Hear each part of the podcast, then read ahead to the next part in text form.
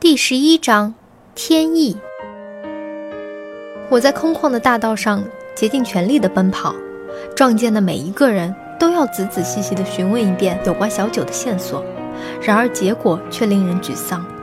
整整一天的路途，走了不知多少公里，我的双腿没有更多的力气奔跑了，最后只好无奈地颓坐在路边休息。忽然想起来，一直被我藏在衣服内侧的小九最后留下来的那封信。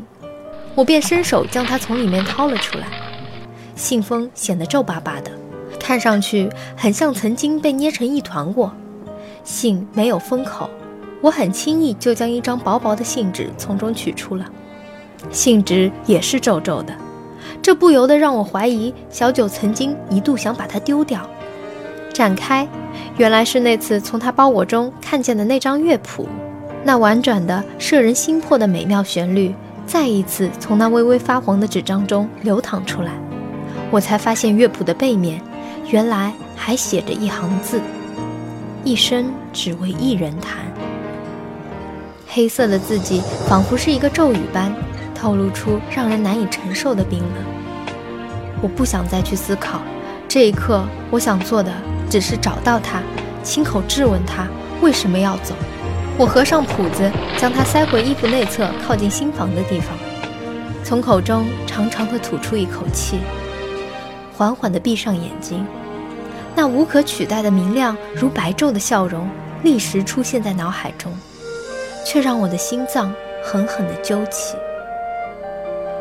我笑着说：“你的脸太圆了，我来给你捏捏。”他毫不客气地把我的手打开，吐着舌头说：“流氓！”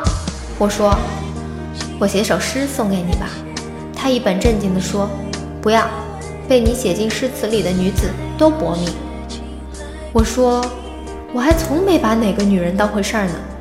你呀，真是身在福中不知福。”渐渐清晰的马蹄声提醒了我目前的处境。凉风吹来，扬起一阵阵尘土，土腥味夹杂着青草的味道扑入鼻中。一声御马的轻唤后，老马发出了低沉的嘶鸣。这马蹄声忽然在我的身前停住了。小兄弟，马车上的车夫招呼我。我疑惑地抬头望他，马车看上去不太高档，车夫也是满面尘土。马车的后框中堆满了稻草，显然这不是载客用的。你一个人怎么坐在这里啊？天要黑了，你不怕夜里有强盗吗？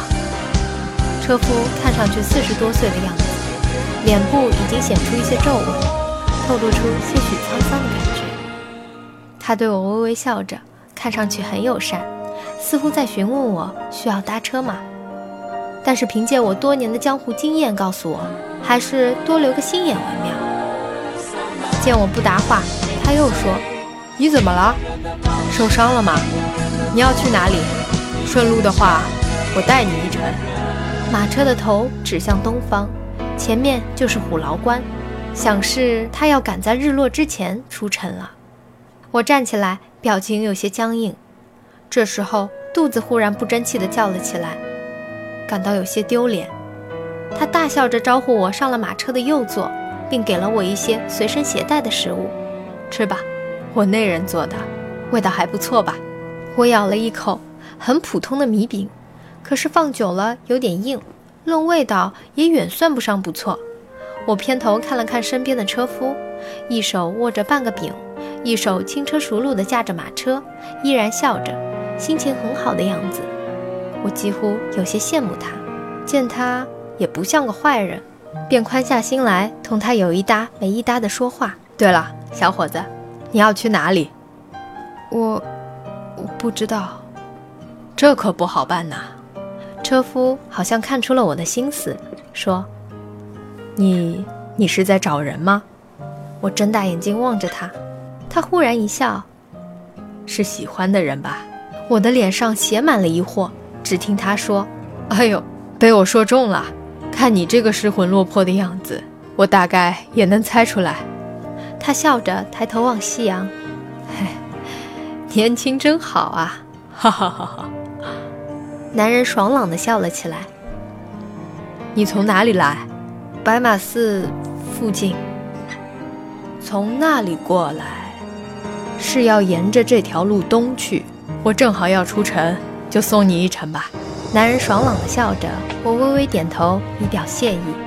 一路颠簸，不久，高高的城墙出现在眼前，“虎牢关”三个字映入眼帘。车夫笑着同门口的士兵打招呼，显然他经常出入于此。那个显得有些矮胖的士兵却叫住他：“站住！他是谁？”他指了指我：“呵，是我侄子。”士兵那不放心的眼珠子在我身上转了三转，最后还是放我们过去了。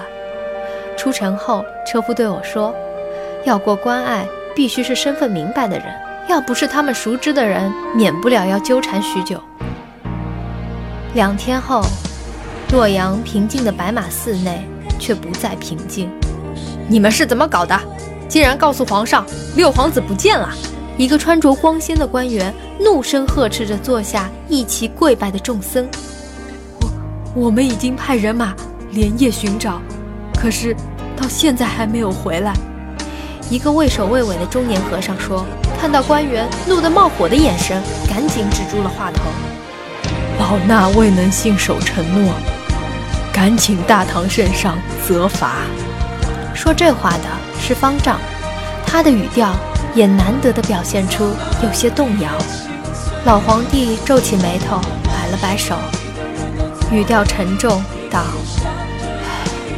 罢了，我这大唐皇帝又有什么资格来定你大周方丈的罪呢？或许……”一切皆是天意吧。